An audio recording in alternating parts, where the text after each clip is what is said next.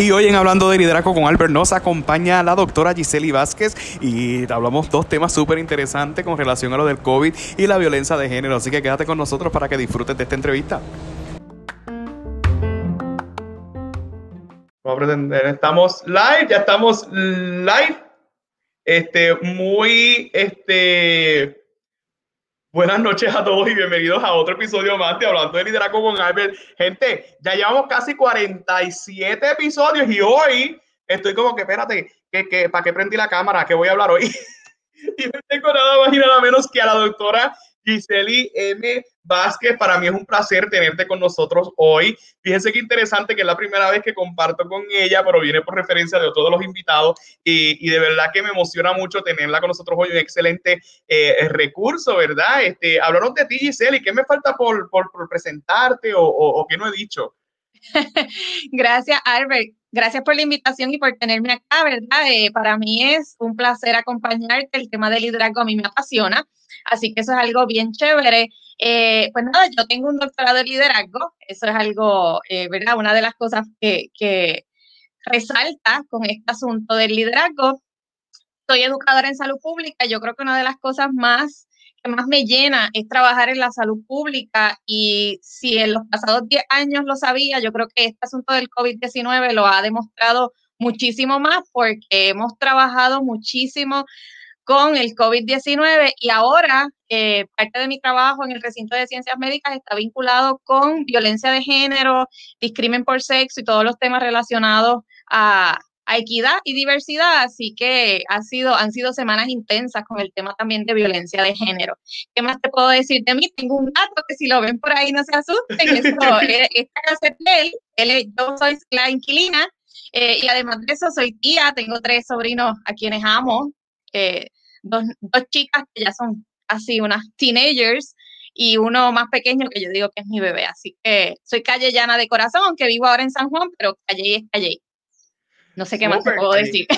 No, no, me encanta y estoy, espérate, pero espérate, pero es que eh, debía haber investigado más porque estoy tan emocionado porque siempre traigo invitados. No obstante, los temas que vamos a tocar hoy son temas que son de la actualidad y de la cotidianidad que estamos enfrentando. Son temas eh, que prácticamente, más allá de hablar del liderazgo, que es algo que nos apasiona, son dos temas medulares que deberíamos tocar. Obviamente, el, eh, este proyecto sale eh, luego de que el COVID-19 pues, no estuviera encerrado, era un sueño que tenía de poder entrevistar gente y poder este, aprender. Y qué interesante poder hablar con una experta en salud. mi hermana también tiene una maestría en salud pública, así que le envío un saludito a Margarita. y es bien interesante cómo esto del COVID eh, o quizás la pandemia no era una palabra dentro de nuestro vocabulario, los que somos externos a la salud pública o que no tenemos conocimiento sobre ese tema. Y sin embargo llegó, a menos que fuera una película, pero todo era de película. Y cuando entra esta crisis, eh, todos reflexionamos y entramos prácticamente, eh, no sabíamos qué hacer, ya prácticamente estamos acostumbrados y yo creo que yo no me veo viviendo sin mascarilla, porque me encanta estar con mascarilla prácticamente.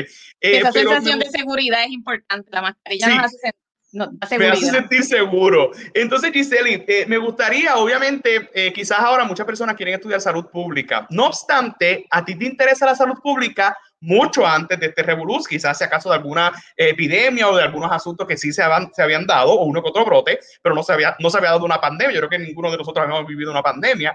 Este, ¿De dónde surge esto de irte a estudiar salud pública?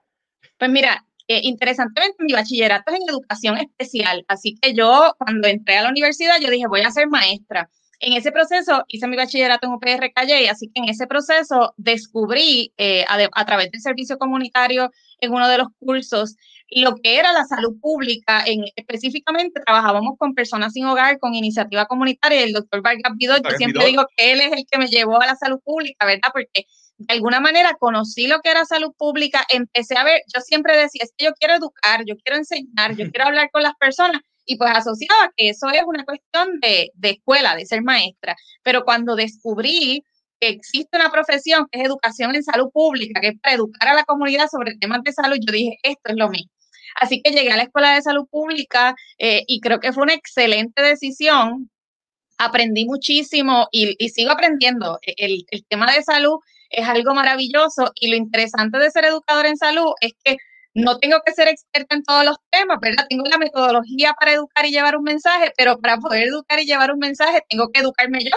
Así que como tú mencionas, el COVID-19 para mí fue un reality check. Yo un día, el día que la gobernadora en aquel momento decretó el lockdown, decidí empezar a desarrollar material educativo y recuerdo que estaba hice yo creo que más de 90 materiales educativos cuando todavía se sabía bien poco de la enfermedad, así que fue bien interesante ese proceso de aprender, identificar expertos que me validaran el material educativo, eh, escuchar las personas que me decían, mira, yo tengo asma, yo tengo cáncer, yo tengo esto, me puedes ayudar a un material.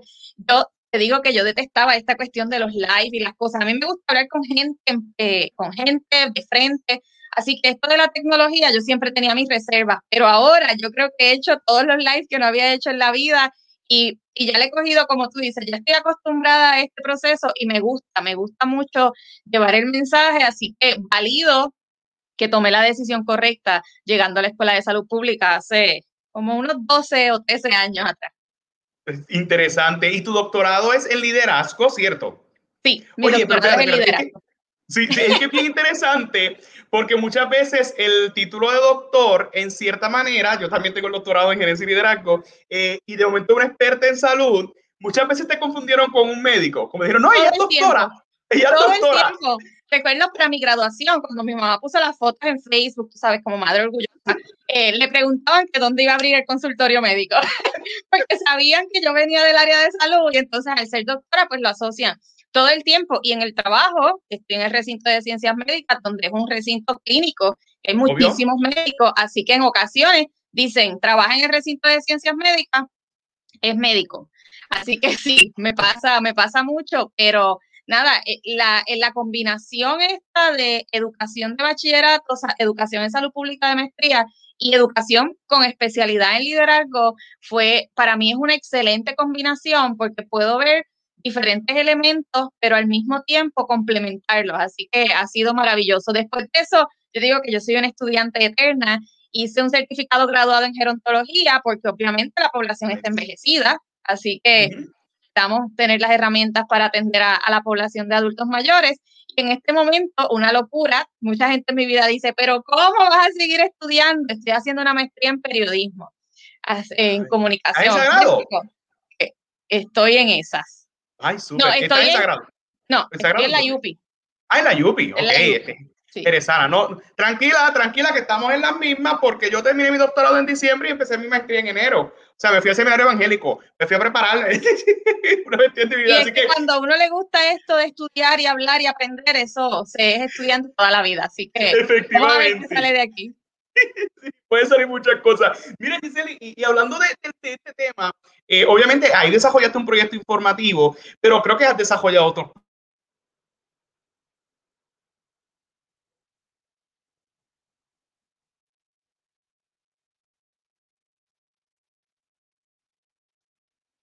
proyectos.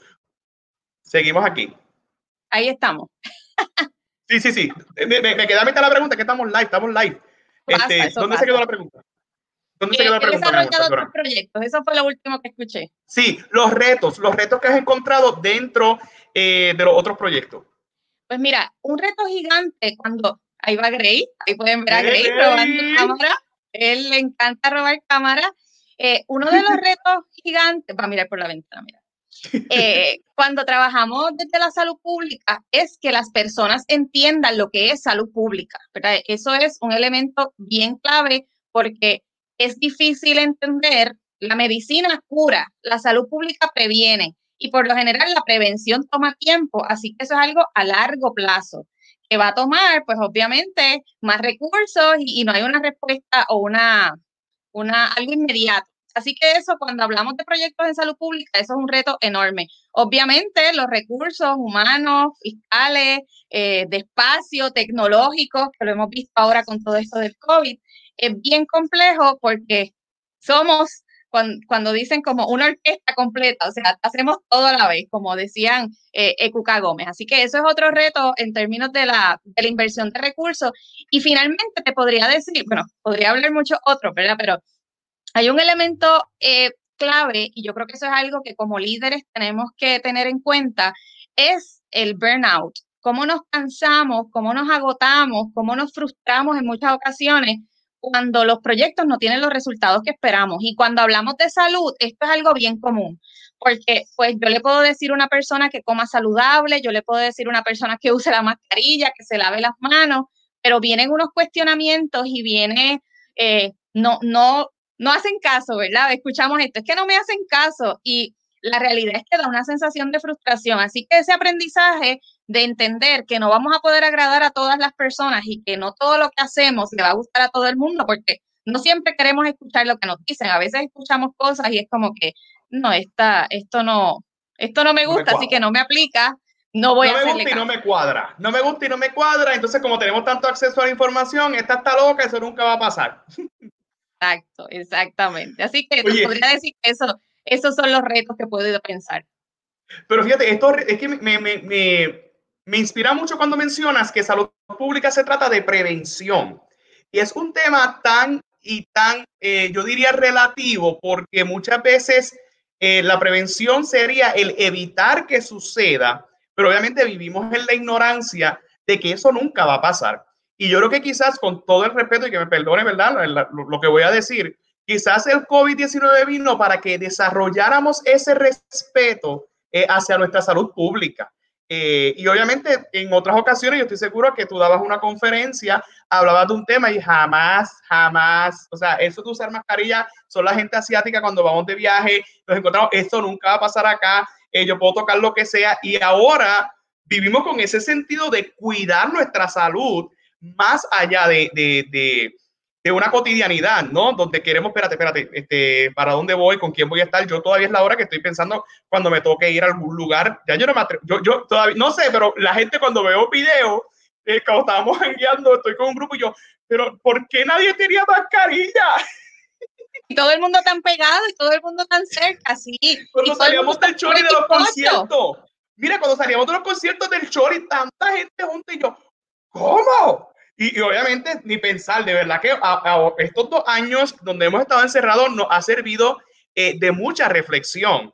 Eh, pero obviamente desde la perspectiva de una conocedora del tema, a nosotros que quizás lo que vemos es lo que vemos, lo que, ¿verdad? Eh, percibimos de los medios. ¿Cómo ha sido tu experiencia dentro de la pandemia? Tú como experta, ¿cómo ha sido esa experiencia? ¿Conoces? ¿Estás ayudando? Más allá de la frustración, ¿cómo enfrentas este miedo de que, bueno, a mí también me puede dar, porque lo triste de esto es, yo vi, hay una película eh, súper interesante y súper impresionante, como uno de los médicos que está atendiendo la situación, y todos sabemos que también fallece, entonces también está prácticamente en la línea de fuego. Eh, así que se llama la línea de fuego. Así mismo. Ah, yo, me, yo me inspiro a hablar de esta hora. Cuéntame tu experiencia dentro de la pandemia como experta en salud. Pues para mí ha sido bien interesante porque obviamente soy ciudadana igual que tú, igual que todas las personas que nos ven.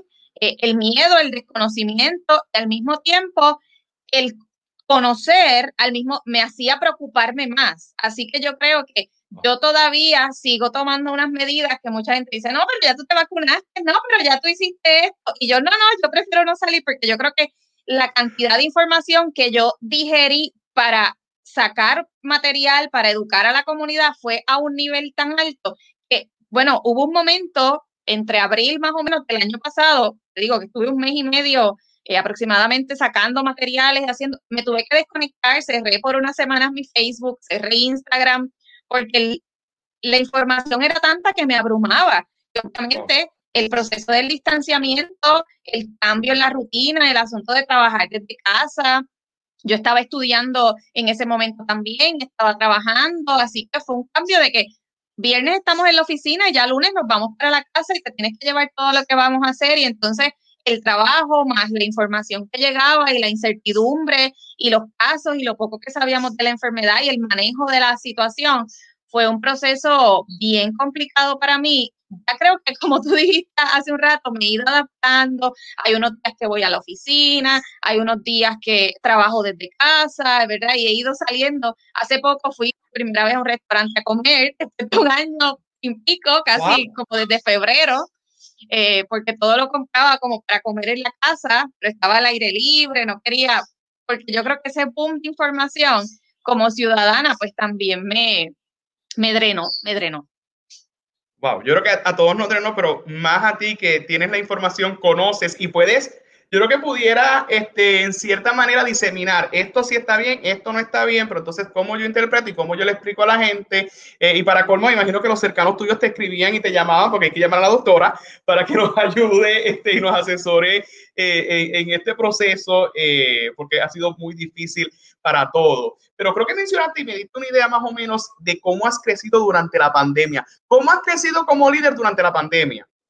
Pues mira, para mí, uno de los aprendizajes mayores, yo, yo suelo ser una persona bien estructurada y bien perfeccionista. Así que el aprendizaje que te dije del reto que, de uno de los retos, yo creo que ese puede ser también mi aprendizaje de que no todo lo que hagas le va a gustar a todas las personas. Hay personas que no quieren escuchar, pero al mismo tiempo, con una vida que yo toque, con una vida que yo cambie, me voy a sentir satisfecha y decir, esa persona me escucha, yo escucho a esa persona, ¿verdad? Y ese, ese detalle es bien importante porque pues hay personas que, por ejemplo, no creen en la vacunación, pero cuando escucho porque no creen en la vacunación, entiendo sus razones y puedo educar a base de esas recomendaciones, ¿verdad? Y la decisión al final es personal, es individual. Así que nuestro rol como líderes siempre pienso que es influir, no es obligar, no es eh, descartar a las personas que no nos hacen caso o que no creen o no piensan lo mismo que, nosotras, ¿verdad? Es importante ese rol del líder que guía,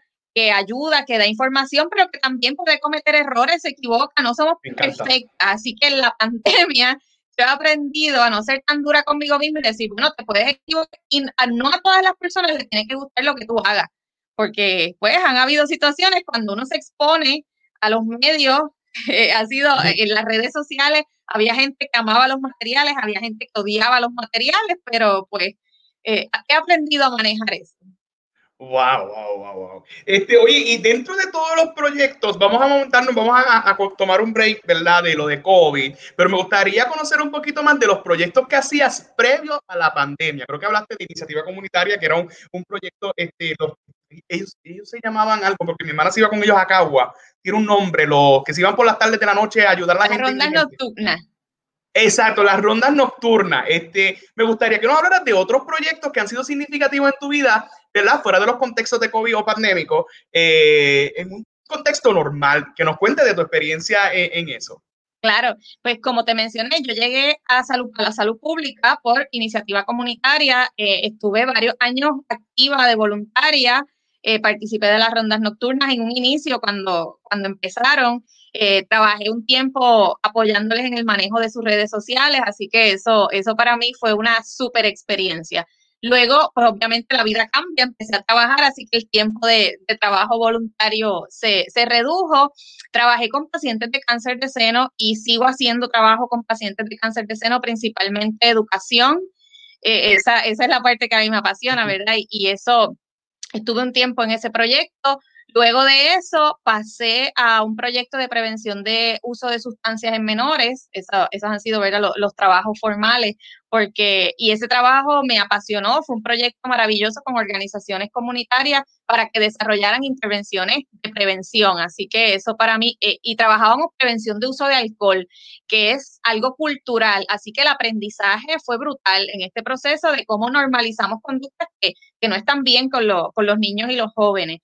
Luego de eso, pues me moví a una, al departamento de salud, como digo, aunque trabajo en el recinto de ciencias médicas, un pedacito de mí sigue trabajando en el departamento de salud, eh, haciendo educación en salud, específicamente en el área de eh, promoción de la salud, trabajando con estilos de vida saludable, nutrición, actividad física. Eh, eso en términos laborales han sido mis temas, como te mencioné, ahora estoy en el recinto de ciencias médicas trabajando asuntos de discrimen, asuntos de salud de las mujeres, gerontología con, la Escuela de Salud Pública. Y en mi carácter personal, pues mi madre y mi abuela dicen que soy como el arroz blanco, así que he tenido la oportunidad de trabajar con gremios profesionales como la Asociación de Salud Pública, la Asociación de Educadores en Salud, que han sido espacios bien chéveres. Y un tema que a mí me apasiona y que no he trabajado de lleno, más allá de la disertación, es el tema del bullying o el acoso escolar.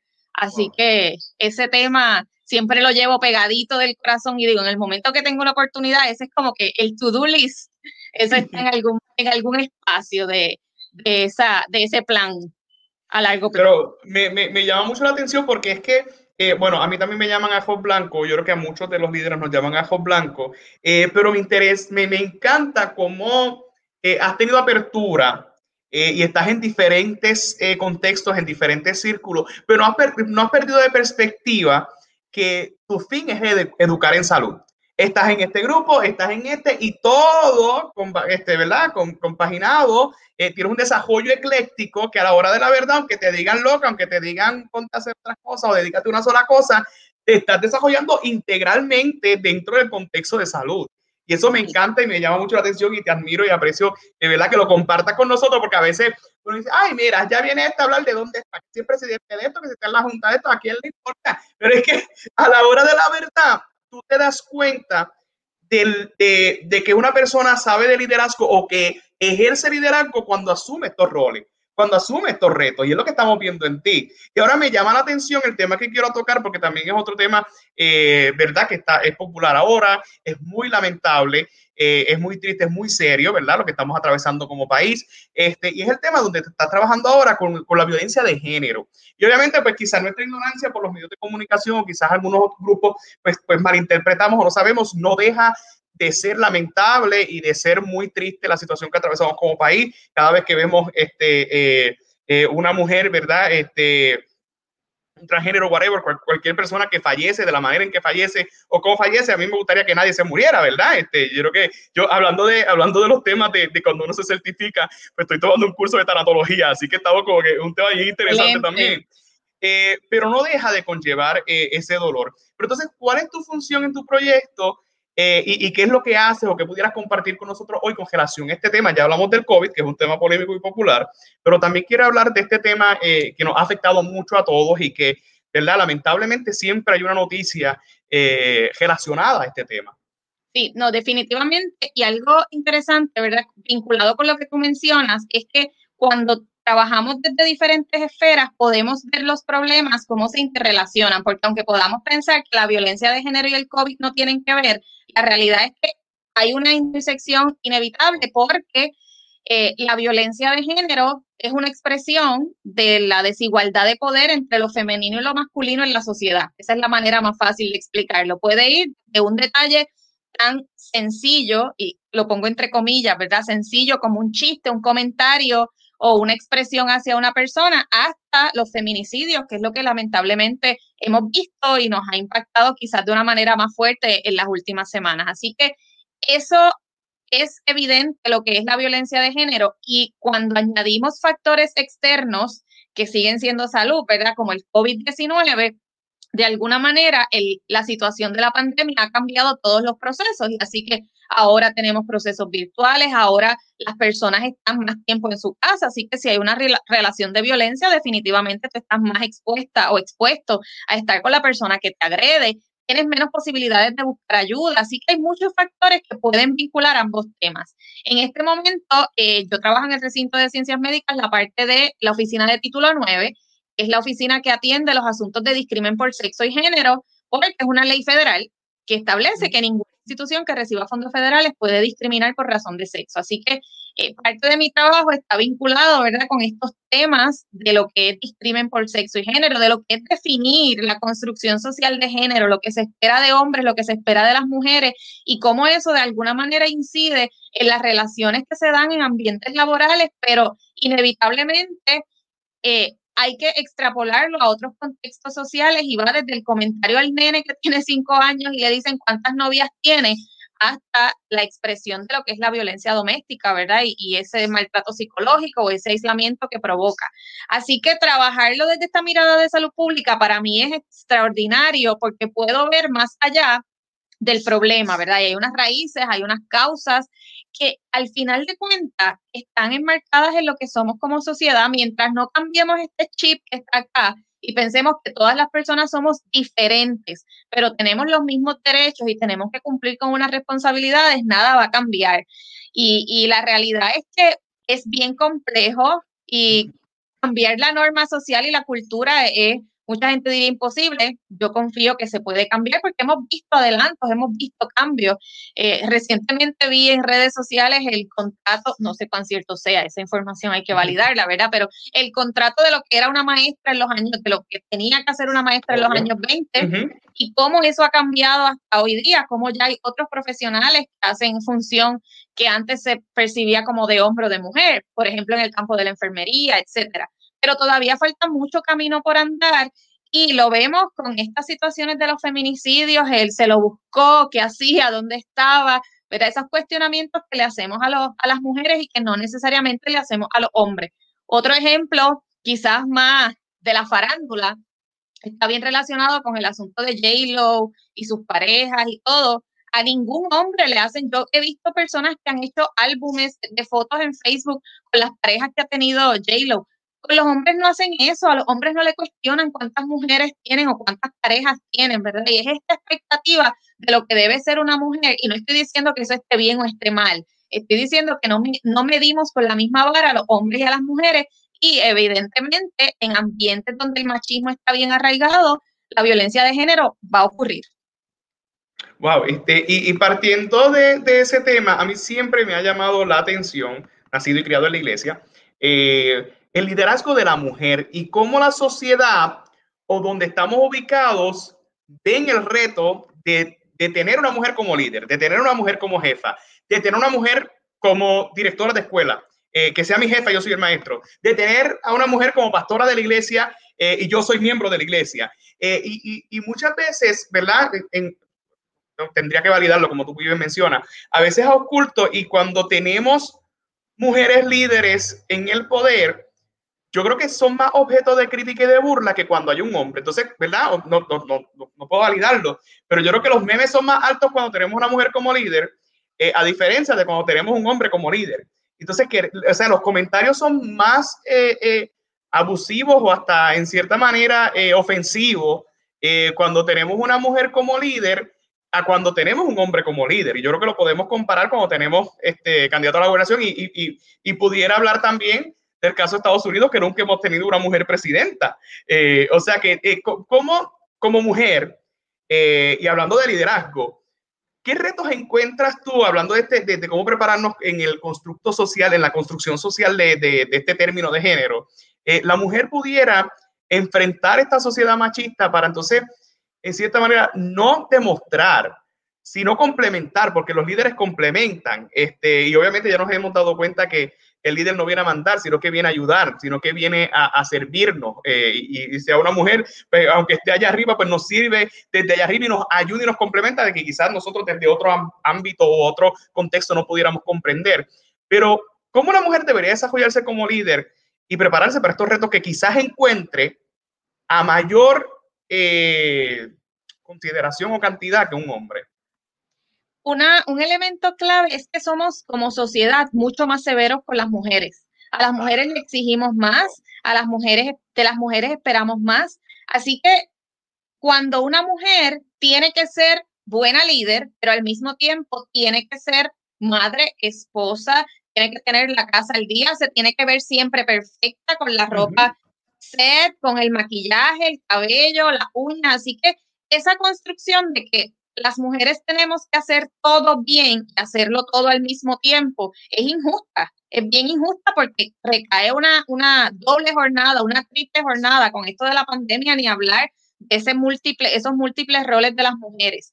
Como bien señalas, cuando las mujeres están en posiciones de poder, se juzga diferente. Si una mujer se, se enoja, rápido dicen que está hormonal, que es exagerada. Los hombres agresivos son asertivos. Las mujeres agresivas son, y, no agresivas en el mal sentido, sino asertivas, ¿verdad? No, no, nos, no nos llaman asertivas, nos llaman bravas, nos llaman, estamos enojadas. Así que trabajar con eso es fuerte, no siempre es fácil. Yo pensaría, ¿verdad? Y por mi experiencia como mujer, eh, el asunto de, no invalidarnos nosotras mismas, no ser tan fuertes con nosotras mismas y confiar en nuestras capacidades y sobre todo no soportar el famoso mansplaining, ¿verdad? El mansplaining este, que, viene un hombre a hablarte de algo que tú sabes más y es como que, pero ¿por qué soy mujer? ¿Piensas que puedes ir por encima de lo que yo sé? Y lo vemos porque muchas espacios donde la mayoría de las personas, por ejemplo, en una empresa, tú puedes ver que la mayoría de las empleadas son mujeres, pero todos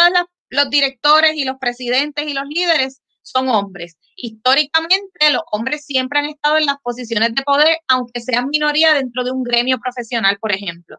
Así que romper con eso y atreverse, pues no es fácil, hay que ser valiente, pero yo pienso que esa es la mejor herramienta que, tenemos, posicionarnos como mujeres y decir, nosotras también lo podemos hacer, podemos cumplir con múltiples roles, pero tampoco cargarnos, ¿verdad? Si tenemos hijos o hijas, reconocer que además de que somos madres, pues eh, somos mujeres, si tienen un compañero o un una compañera, ¿verdad? Una pareja, reconocer ese tiempo y esa distribución, que no es fácil, y yo reconozco que en muchas ocasiones me siento a trabajar, a trabajar, a trabajar, y cuando viene estoy 10 horas trabajando y estoy muerta de cansada, y después digo, ay, no puedo con la vida, tengo que limpiar, tengo que hacer esto, tengo que hacer lo otro.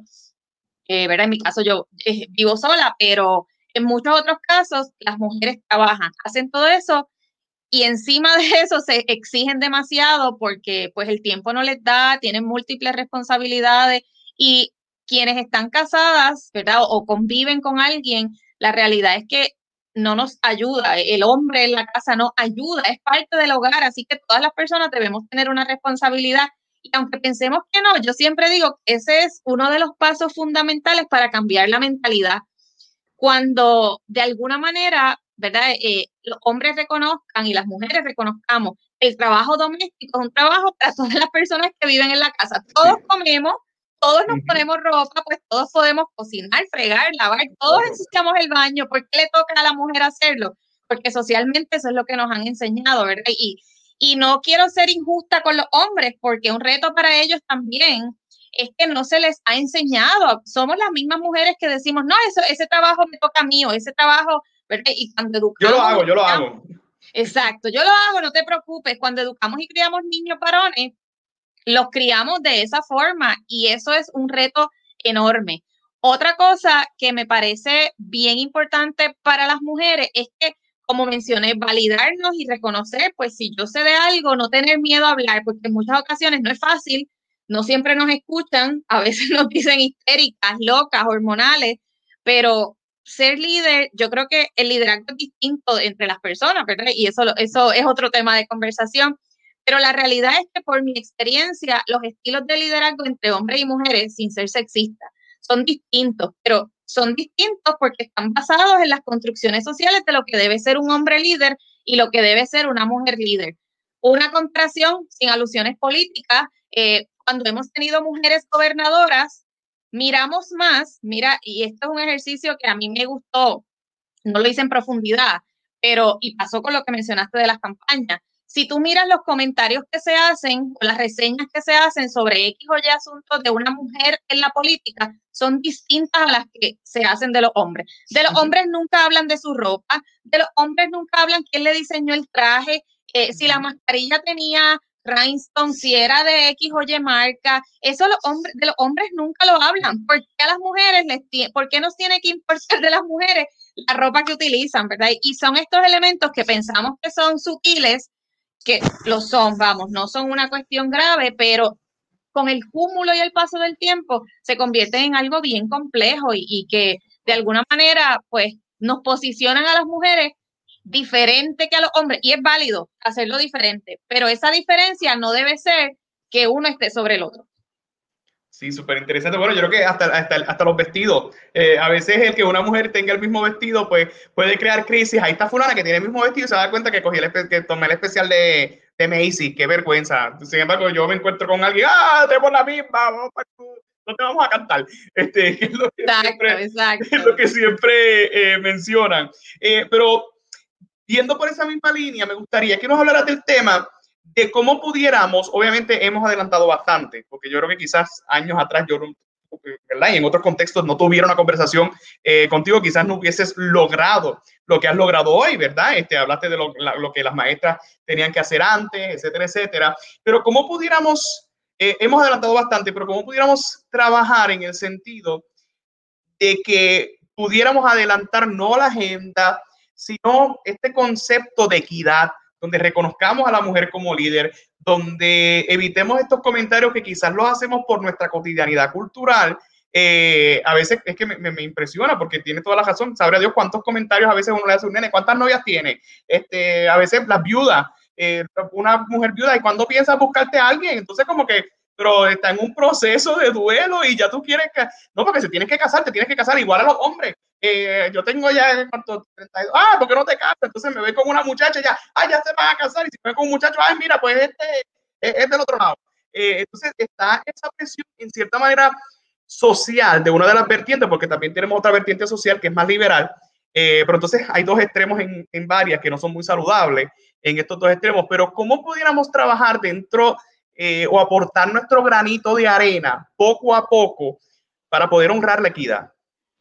Mira, esto que mencionas me parece bien chévere porque esos son los primeros pasos, ese análisis personal para reconocer qué comentarios, qué acciones digo yo que ponen en desventaja a los hombres de las mujeres, qué comentarios digo yo donde los niños aprenden y normalizan conductas de que ellos pueden hacer cosas que las mujeres no. ¿Cuántas veces decimos, ay, un ejemplo de los aviones. Si vemos a una mujer piloto, ¿cómo reaccionamos? Es como que, ay Dios mío. Eh, eh, y cuando alguien va, se va a estrellar el avión con la pilota, se va a estrellar con la pilota. Un cuando comentario. cuando vemos a alguien que hace un cambio indebido de carril en el carro. Tenía que ser mujer.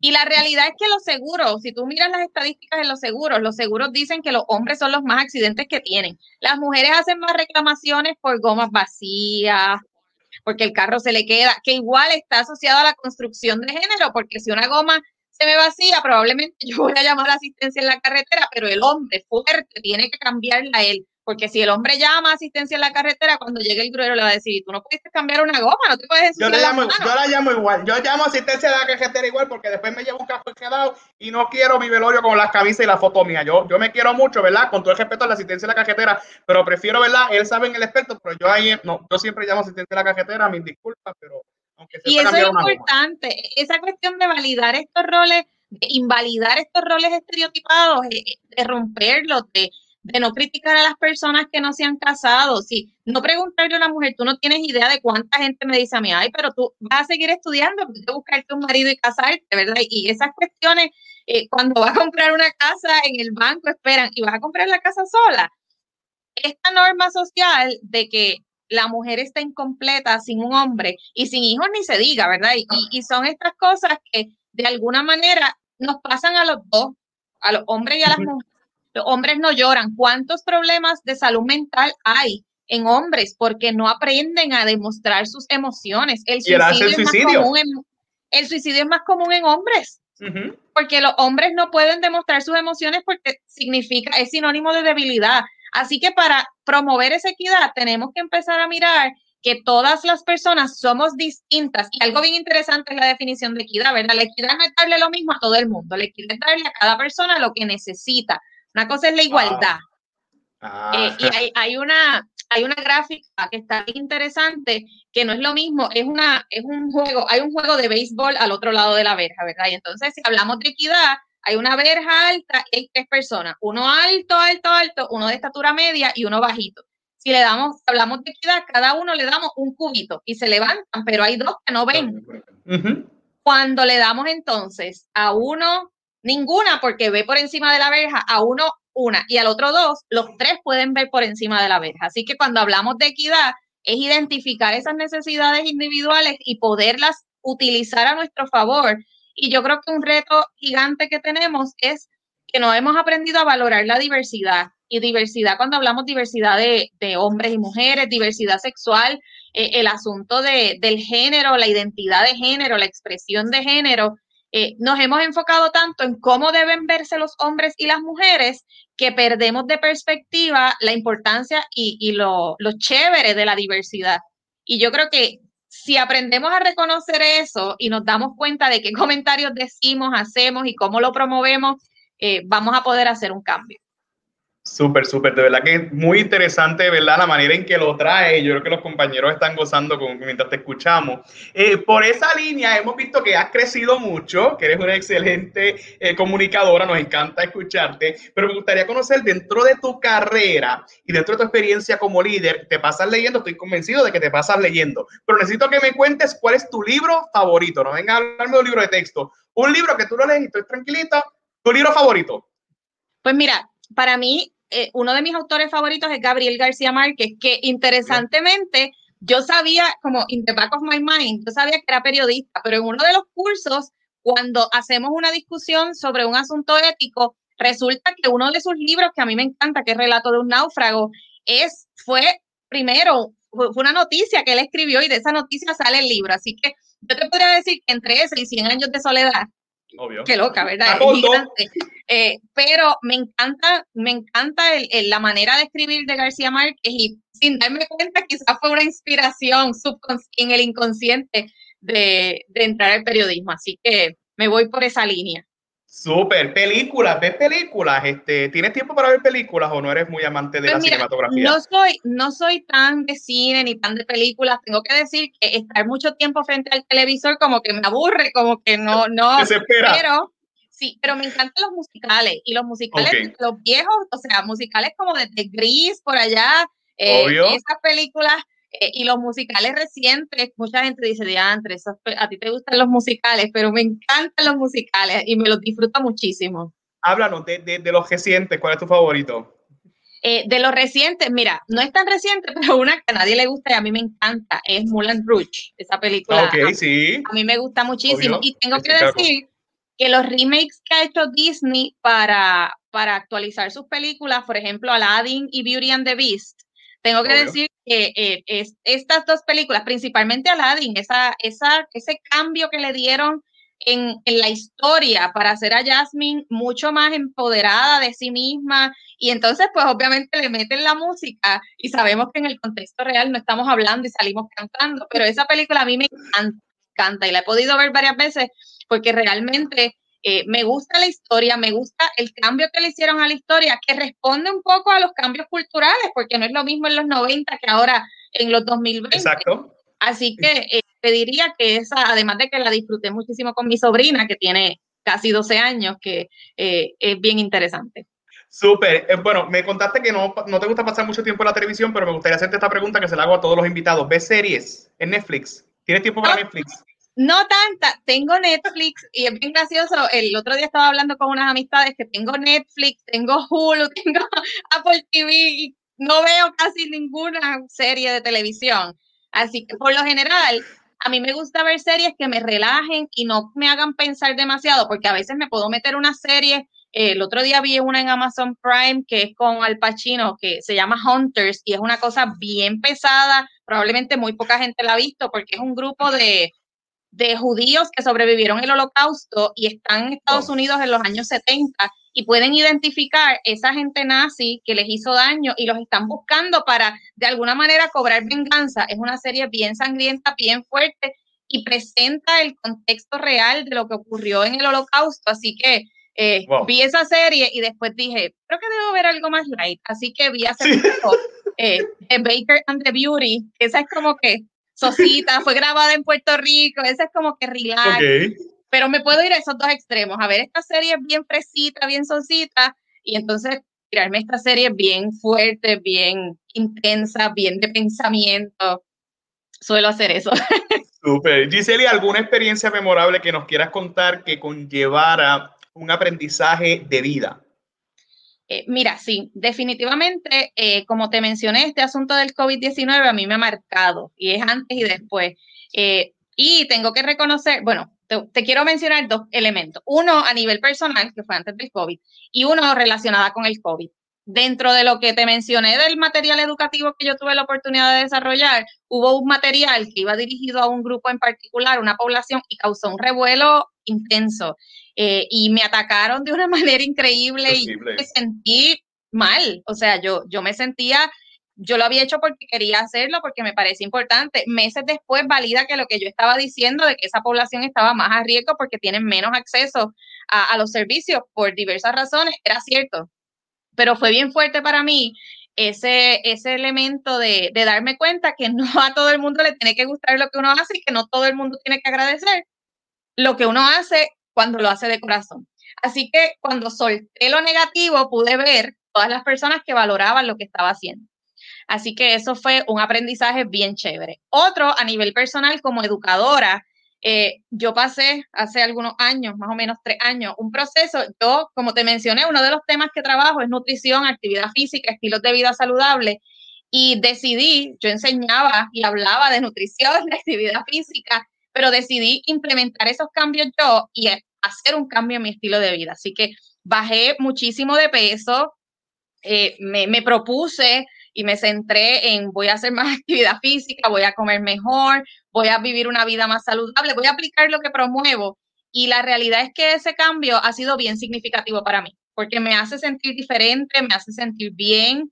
Claro, es un proceso de aprendizaje, porque cuando uno pierde una cantidad grande de peso, eh, te ves como otra persona. Así que ese, eso también para mí ha sido, yo digo, eso fue a los 33, tengo 35, digo, la Giseli de los 33 es la Giseli que cambió y que decidió asumir otro, otro estilo de vida y, y ahí nos mantenemos, o sea, hacerlo parte de mi vida y ya, y como de todo, de todo, porque me encanta comer, pero pues sé que la actividad física y el control es importante también para, para cuidarnos y al final, ¿verdad?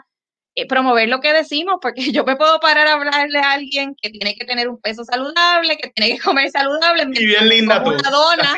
Eh, ajá. Eh, y entonces, pues, es como, es demagogia. Yo creo que eso es algo bien importante dentro del liderazgo, ¿verdad? Ser lo que promovemos que otros sean. Efectivamente. Pasatiempo, ¿tienes pasatiempo más allá de estudiar o de leer?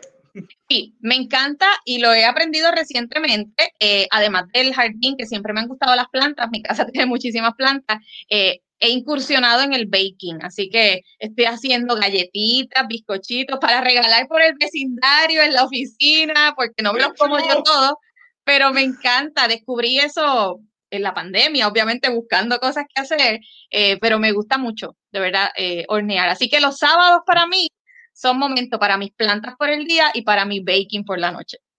Quiero que ya, ya, ya, no me queda tiempo y, verdad, perdóname porque me, me, me, he retrasado un poco, pero yo te, en la propuesta advertí que si el tema se pone bueno, voy a extenderlo un poquito. Pero simplemente te quiero hacer una pregunta que me ha llamado mucho la atención durante los últimos días. ¿Vives sola? Sí.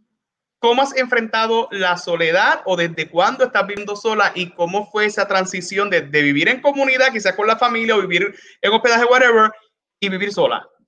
Para mí, yo llevo ya desde el 2013, estamos casi, casi 10 años viviendo sola en diferentes espacios, ¿verdad? Eh, pero la realidad es que una ventaja que yo tengo sobre otras personas es que yo soy hija única.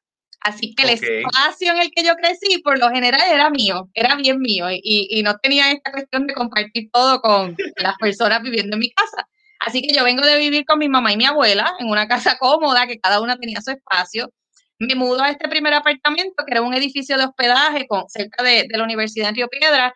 Eh, fue como que esa, esa puerta para entonces moverme a otro apartamento que era un poco más grande, más residencial, en un área residencial, y finalmente de ahí salía a mi casa, que, que la compré hace dos años. Así que para mí el proceso de vivir sola es bueno, yo respeto, eh, a mí me gusta mi espacio me gusta que respeten mi espacio, a veces pesa, tengo que reconocer que a veces cojo mis cositas y cojo a Grey que anda por ahí y nos vamos para calle y para casa de la familia, ¿verdad? Y, eso hay que reconocerlo porque a veces la soledad pesa. Igual con la pandemia, pues obviamente ver personas todo el tiempo por pantallas no fue fácil. empezar a compartir con otra gente fue bien valioso y tener, yo le digo, eh, siempre he tenido amigas que me dicen, mi hija quiere tener un hermanito, dile que a ti te va bien siendo hija única. Eh, así que, y es cierto, yo siempre digo que la vida me ha permitido a mí escoger a mis hermanas y a mis hermanos.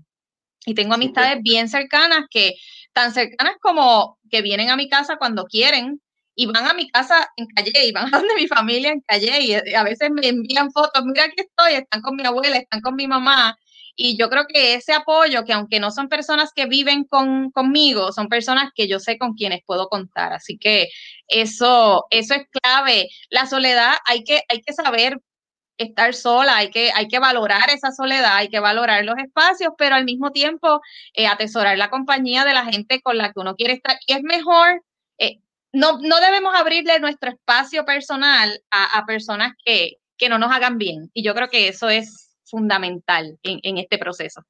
Wow, wow, wow, súper interesante. Una pregunta que añadí, perdóname, ¿verdad? Que no, no, te bien el libreto, pero justo y necesaria, justo y necesaria. No sabemos, ¿verdad?, quién está enfrentando alguna situación muy pertinente. Para ir concluyendo, Giselle, si a alguien le gustaría tenerte en su programa o tener una dinámica como esta, alguna conferencia o que sea recurso, ¿dónde te pudieran conseguir?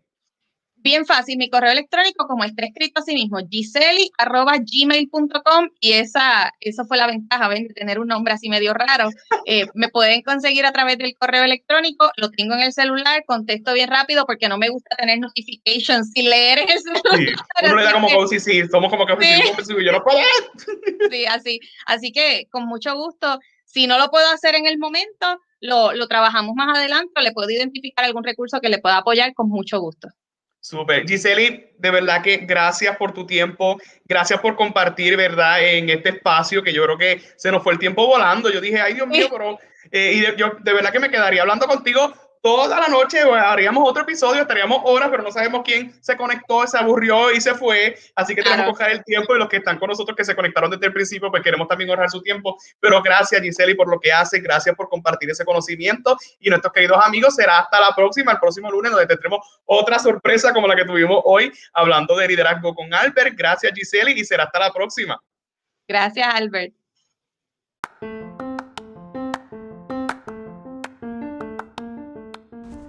Y eso es todo por hoy, queridos amigos. Recuerden seguirnos a través de las redes sociales, Albert Troche en Facebook, Albert Troche TV en YouTube y Albert 787 en Instagram. No dejes de seguirnos, al igual que en cualquiera de nuestros canales de los podcasts. Hasta la próxima.